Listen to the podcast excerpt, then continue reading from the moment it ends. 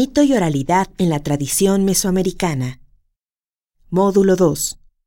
El marco conceptual. Tercera parte. Los creyentes tienen mucho en común, pero si entre, entre todos los creyentes se separa únicamente a los monoteístas, estos tendrán más comprensión entre sí que entre monoteístas y adoradores de distintos dioses. Y si aparte vemos entre los monoteístas únicamente a los bíblicos, bueno, ya la comprensión será muy grande. ¿Quiénes son los bíblicos? Ahí comprenderíamos a todos los judíos, a todos los cristianos, a todos los musulmanes. Se entienden mucho mejor. Digo, ya vemos que la realidad no, pero esas son cuestiones políticas. Pero teóricamente deberían entenderse mucho más fácilmente. Y si vemos de esos nada más a los cristianos y de los cristianos pasamos a cualquier grupo cristiano, entonces veremos que se va lo que decía Porfirio, se disminuye el número, pero se aumentan mucho los principios del contacto. Entonces, todos estos elementos los necesitamos para entender la cosmovisión. Entonces, repasamos, hay una comprensión total, hay sistematicidad, hay racionalidad como elemento presente en la sistematización, aún en el pensamiento inconsciente. Hay diversos niveles de abstracción, la creación colectiva se da en el marco del diálogo, la historicidad y la creación son continuas y se da como hecho colectivo en el par dialéctico individuo-sociedad. Aquí llegamos a que todos los que tienen una cosmovisión, una misma cosmovisión, piensan igual. No, para nada, porque estamos aplicando estas leyes de relatividad de comprensión. Entonces, dentro de una misma cosmovisión, se dan niveles de comprensión y niveles incluso de juego de oposiciones. Yo puedo pensar de una manera muy distinta a la de otro componente de mi mismo grupo. Aquí empiezan ya derechas, izquierdas, chispas, todo lo que sea. Nos peleamos, pero nos peleamos incluso con ciertas bases comunes, porque si no, no podemos pelearnos. No tenemos elementos, no podemos decir, tú estás en lo justo o tú estás en lo injusto. ¿Por qué? Porque tenemos algunos elementos de justicia que son comunes a los dos. Entonces, no es necesario que todos los miembros de una cosmovisión grande o pequeña piensen igual. Porque en la unidad mínima, mínima de la comunicación, en la unidad mínima social, que es la pareja, hay diferencias notables que son los que hacen más agradable la vida de pareja. Bueno, dejamos esto, pasamos al mito, y entonces aquí también vamos a encontrar un desorden tremendo, pero ya no partiendo de estas ideas universales, porque en el caso del mito ni siquiera esto existe.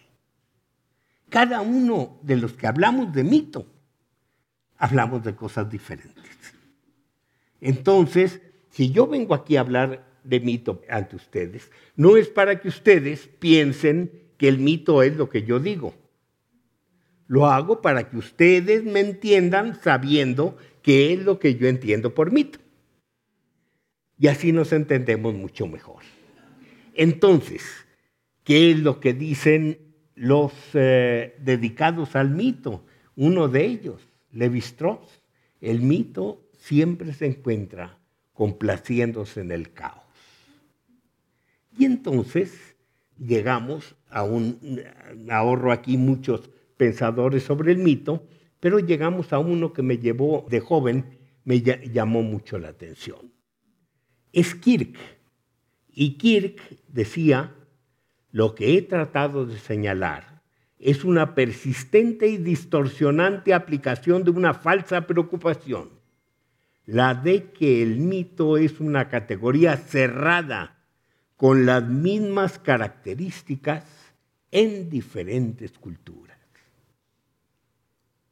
Él estudió varias culturas, precisamente, mitos de varias culturas, algunas de ellas mesopotámicas. Y llega a esta idea brillantísima que nos dice, vas a estudiar un mito, ve qué podemos entender como mito dentro de la tradición que tú estás estudiando. Y fue lo que a mí me impulsó también a tratar de entender que era el mito dentro de la tradición mesoamericana, nada más. Yo no voy a crear de ninguna manera una definición universalmente aplicable, nunca lo he pretendido. Yo lo que quiero es hacer una herramienta adecuada a una realidad dada que es la tradición mesoamericana. Entonces, empezamos con el problema. El mito, sí, ¿y qué es el mito? ¿Qué vamos a entender por mito? ¿Es un relato? No, el mito es un complejo de creencias. No, el mito es una forma de captar y expresar un tipo específico de realidad. El mito es un sistema lógico, nos dice Levi Strauss o el mito es una forma de discurso, etc. Entonces lo primero que hay que hacer es ver qué es el mito en la tradición que estudiamos. Y aquí está como que no podemos propiamente asirnos de nada. ¿Por qué?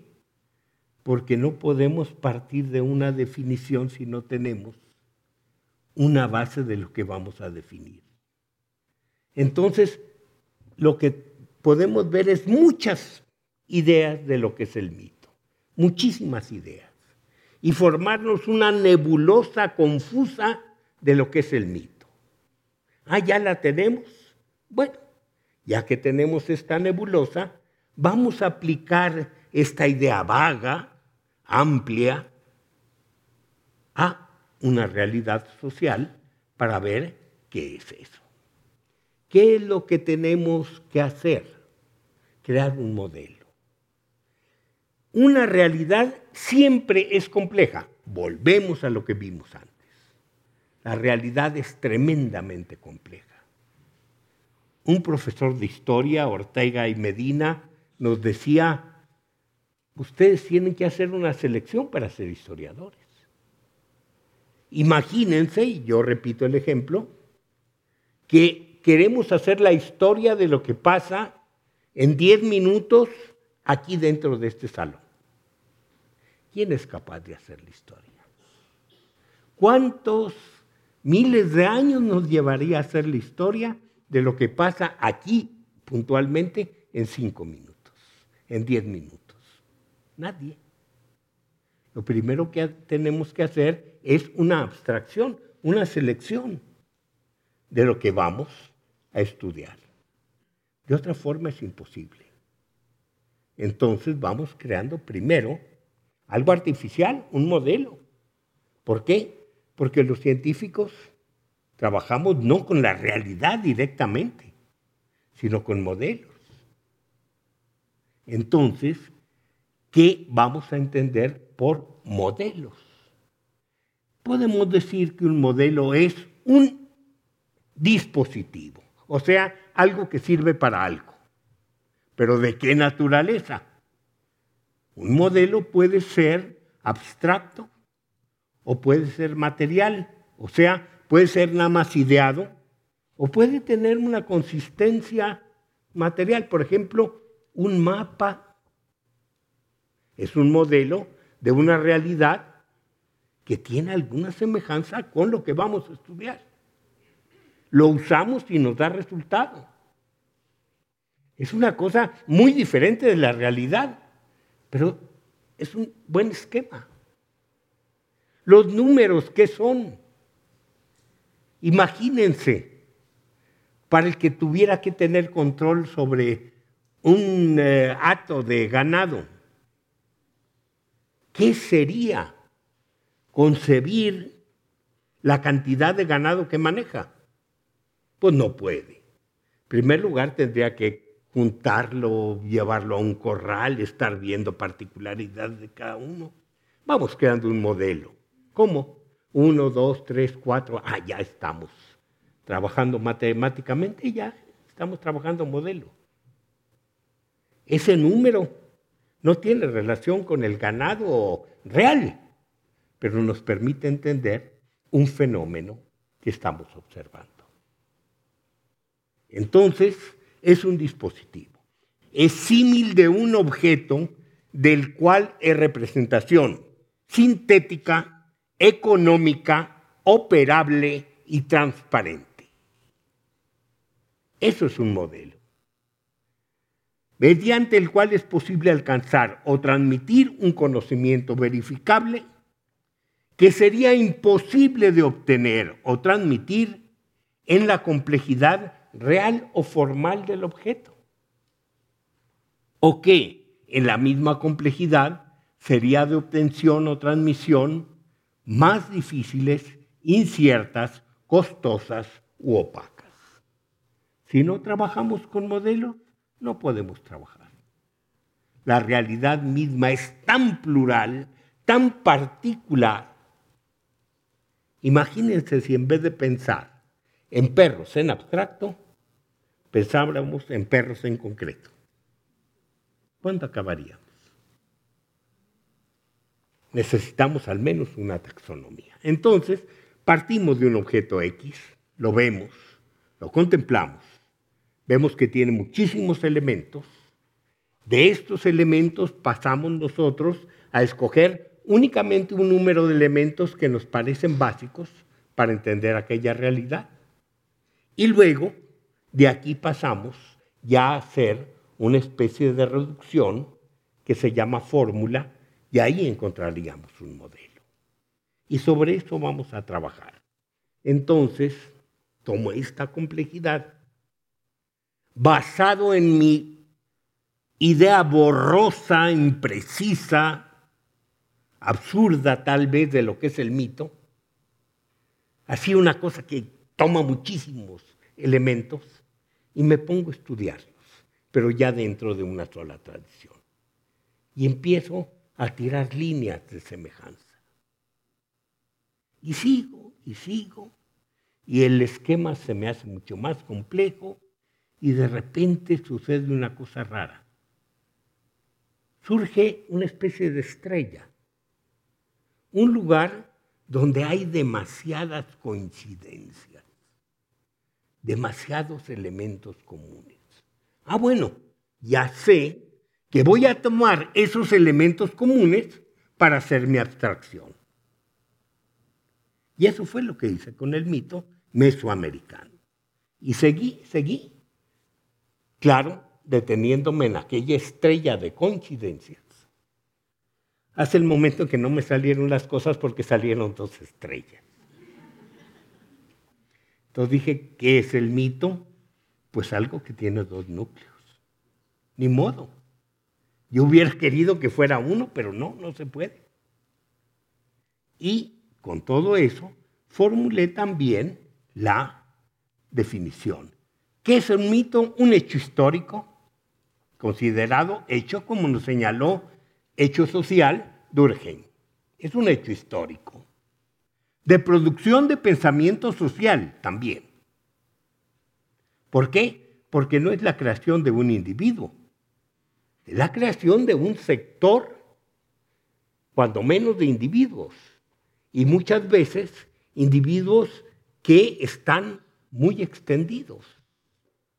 No hay el gran creador de mitos. Esto es en contra de lo que incluso muchos filósofos han señalado. Por ejemplo, Heródoto no era filósofo, era, lo consideramos más historiador. Pero en fin, él ya nos hablaba de creadores, grandes creadores de mitos. Yo no estoy tan seguro, yo prefiero ver que el mito va surgiendo, de acuerdo con la experiencia de aquí de Mesoamérica, el mito va surgiendo, va cambiando, se va combinando. Es una vida de siglos de transformación. Cuaja de repente, ya que lo tenemos muy armado, no igual en todos los lugares, pero bien armado, se nos deshilacha en algunos, en algunos deja de existir, en otros lugares simplemente se transforma en leyenda, en otros se hace historia, en fin, tiene su propia dinámica.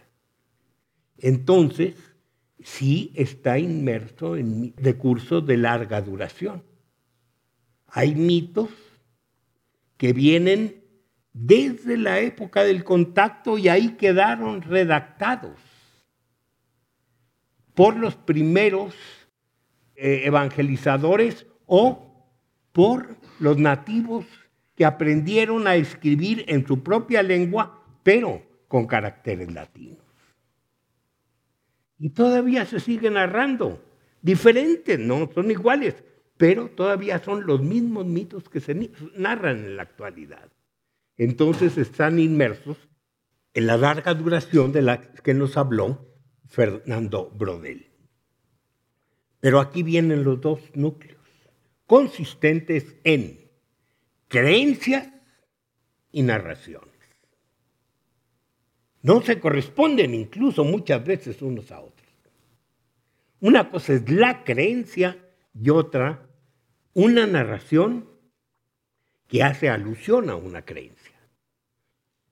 Pero todos estos se refieren al origen y conformación de los seres mundanos en el tiempo primordial. Esto ya no lo puedo aplicar, por ejemplo, a algunos mitos griegos. Yo no puedo incluir en mi definición a Edipo. Pero como les digo, lo importante no es crear una definición universal, sino una de Mesoamérica. ¿Por qué en Mesoamérica siempre se da esto? Porque es una constancia muy, muy alta, demasiado alta. Si yo quiero quitarle este elemento del origen de la conformación de los seres en el tiempo de la creación, se hace tan amplia que caben muchas otras cosas más y no puedo definir bien el mito. Es lo que pasa. Definiciones puede haber muchas, pero siempre tenemos que adecuarlas de tal manera en que con el mayor número de características se aplique al mayor número de seres, partiendo también esta idea de Porfirio. Entonces, si vamos a definir de esta manera, tenemos que la creencia es un conjunto, la creencia mítica, perdón, es un conjunto de concepciones causales. ¿Por qué?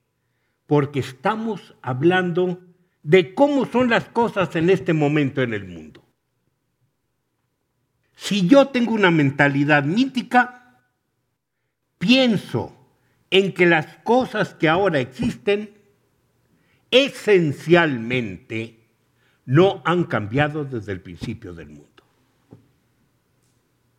Entonces, ¿qué es lo que tengo que hacer? Para saber cómo son, me voy a la causa primera. ¿Cómo eran al ser creadas? ¿Cómo eran antes de ser creadas las cosas de este mundo? Si yo encuentro esas claves, ah, pues ya entiendo mi presente. Y eso es lo que hace un hombre que tiene pensamiento mítico. El, el mito no es un adorno. El mito es algo indispensable para vivir, para quien tiene mentalidad mítica. Porque la vía que tiene para explicarse el mundo en el que él está viviendo. Entonces, ¿cómo se dan esas concepciones causales y taxonómicas? Básicamente con expresiones heterogéneas y dispersas. ¿Dónde está nuestra creencia desparramada en todo lo que hacemos? ¿Dónde está esto que yo creo en lo jurídico? En, tengo que pensar en Moss otra vez. ¿Por qué? Porque mi creencia está en todas partes. Vamos a, a pensar incluso en cosas muy pueriles, en niños que creen en Santo Claus. ¿Dónde está esa idea? ¿Está en el arte? ¿Está en el cuento? ¿Está en este, la costumbre? ¿Está en el gusto de recibir regalos? Está dispersa por todas partes. ¿Dónde queda la creencia? Está desparramada. ¿Qué es la narración? Algo muy diferente. Son relatos que nos hablan en formas hazañosas que concluyen en la ecuación de los seres en el tiempo primigenio. O sea, como relato es algo que me explica, que me cuenta con palabras cómo se crearon las cosas que ahora son. Fíjense la diferencia tan grande de lo que es este hecho, un texto, que una percepción heterogénea y dispersa. Un texto es algo que podemos asir precisamente. Podemos decir, aquí empieza el texto, aquí termina el texto. Una creencia no. El texto sí, incluso tenemos muchas veces hasta claves. Había una vez para los cuentos. El cuento es un tipo de texto. Y colorín colorado al final. Esta fórmula trae para manejar el texto. O sea, lo asible y lo totalmente inasible y disperso. Entonces, los dos núcleos son muy diferentes entre sí recíprocamente dependientes. ¿Por qué? No puede haber una creencia mítica si no está expresada narrativamente. No puede existir una narración mítica si no está basada en una creencia. O sea, dependen uno del otro, aunque sean tan diferentes. De nexos asimétricos, ¿por qué? Simplemente es más importante la creencia que la narración de la creencia. Y por último, de distintos órdenes de legalidad. ¿Qué quiere decir esto? Que uno está cruzado por ciertas leyes de la lógica, que es lo que yo puedo creer dentro de mi lógica.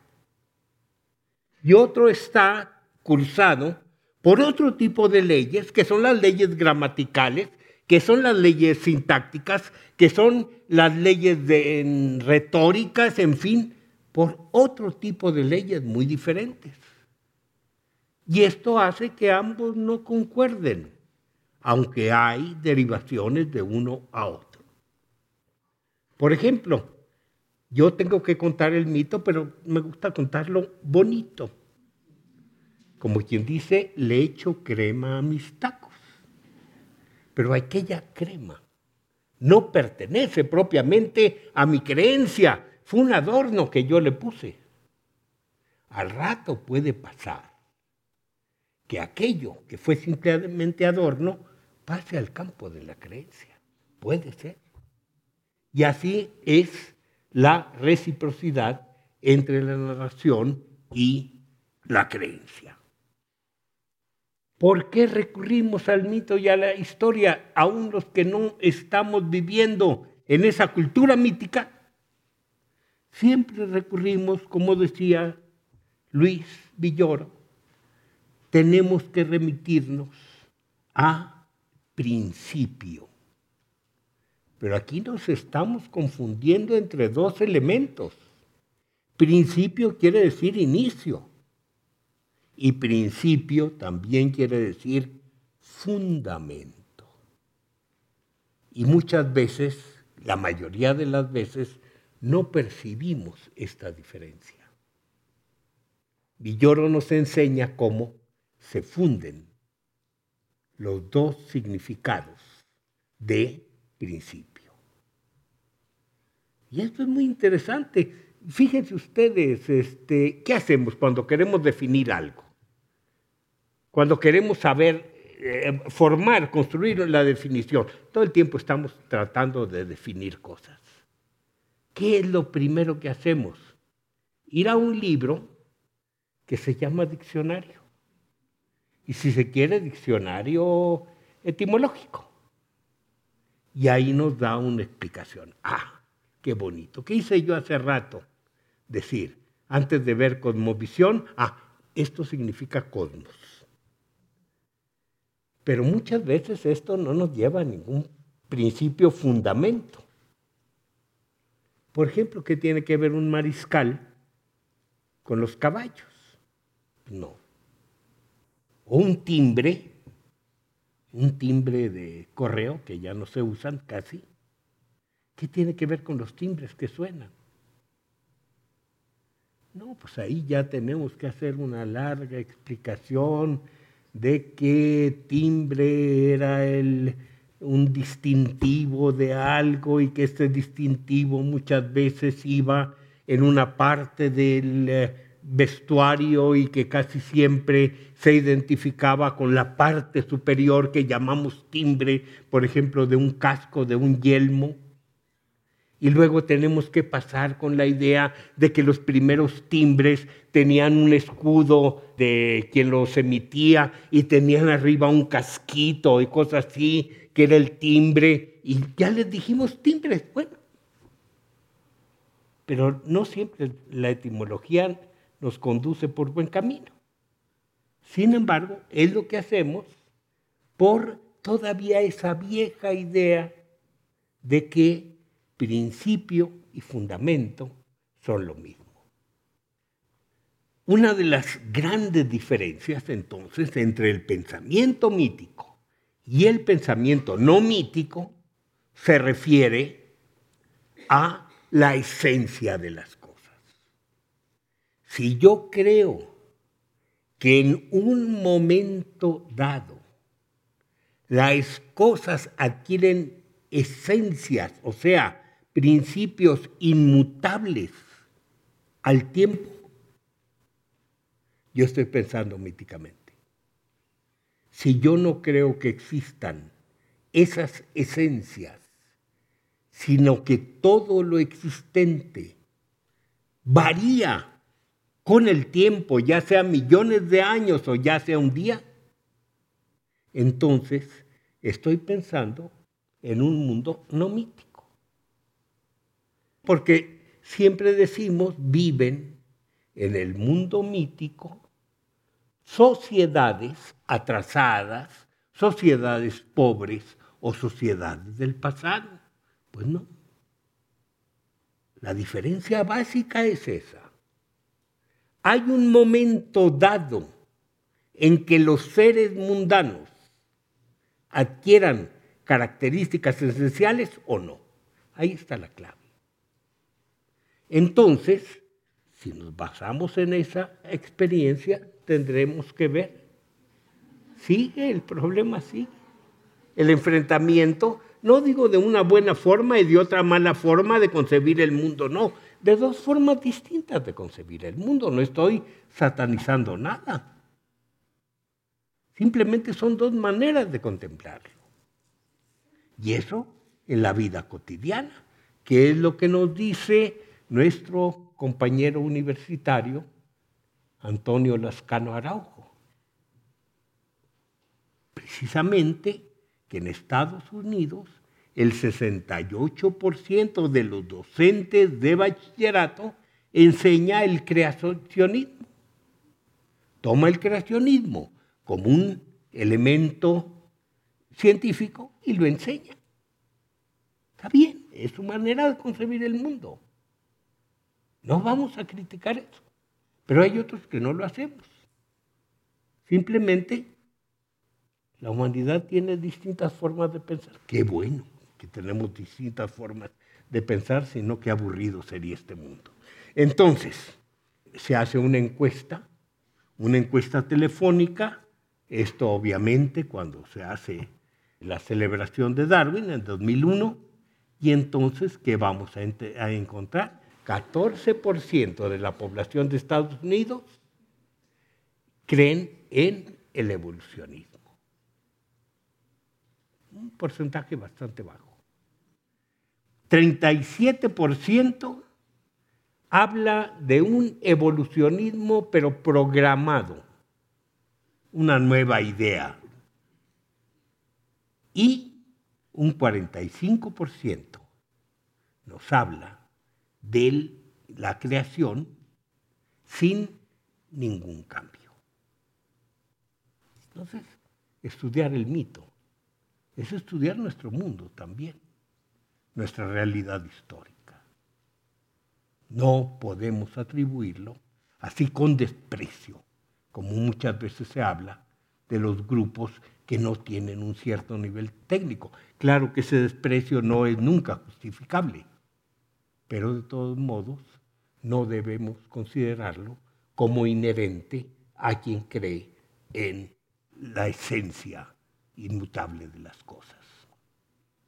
Y, por último, vamos a señalar que todo lo que decimos, todo lo que hacemos, lo hacemos a través del lenguaje. No quiere decir que sea nuestra única forma de expresión. Son muchas las formas de expresión, pero nunca encontraremos una con la capacidad del lenguaje ni nunca encontraremos una que motive el desarrollo intelectual como el lenguaje. Y el lenguaje es heredado. Y el lenguaje nos trae muchísimos elementos del pasado, de un pensamiento mítico, hasta hacer que todavía, querámoslo o no, los que decimos constantemente que no tenemos pensamiento mítico, hablemos en el lenguaje del mito e incluso muchas veces inconscientemente o imperceptiblemente estemos pensando también míticamente. No nos salvamos de la historia, no nos salvamos del lenguaje, ni debemos renegar de él. ¿Por qué? Es lo que nos ha hecho. No estamos de acuerdo ahora, pero en un tiempo nuestras raíces lo estuvieron. No debemos negar nuestra ancestralidad intelectual. ¿Y dónde está la creencia? Nos habla uno de los grandes historiadores, también de la Escuela de los Anales, y nos dice la geografía está en todas partes y en ninguna. Exactamente como la historia del arte, exactamente como el derecho, exactamente como la moral, exactamente como todo. Es la idea de Moss. El hombre puede ser, para formar modelos, para estudiarlos científicamente, puede estudiárselo en parte en abstracciones eso que hacemos los científicos no está mal. El problema es creer que esa es la realidad. Nosotros debemos ser conscientes de que abstraemos para hacer modelo, de que el modelo es artificial, de que el modelo nos sirve para entender parte de la realidad. Pero de que el modelo nunca corresponde a la riqueza, complejidad del mundo en que vivimos.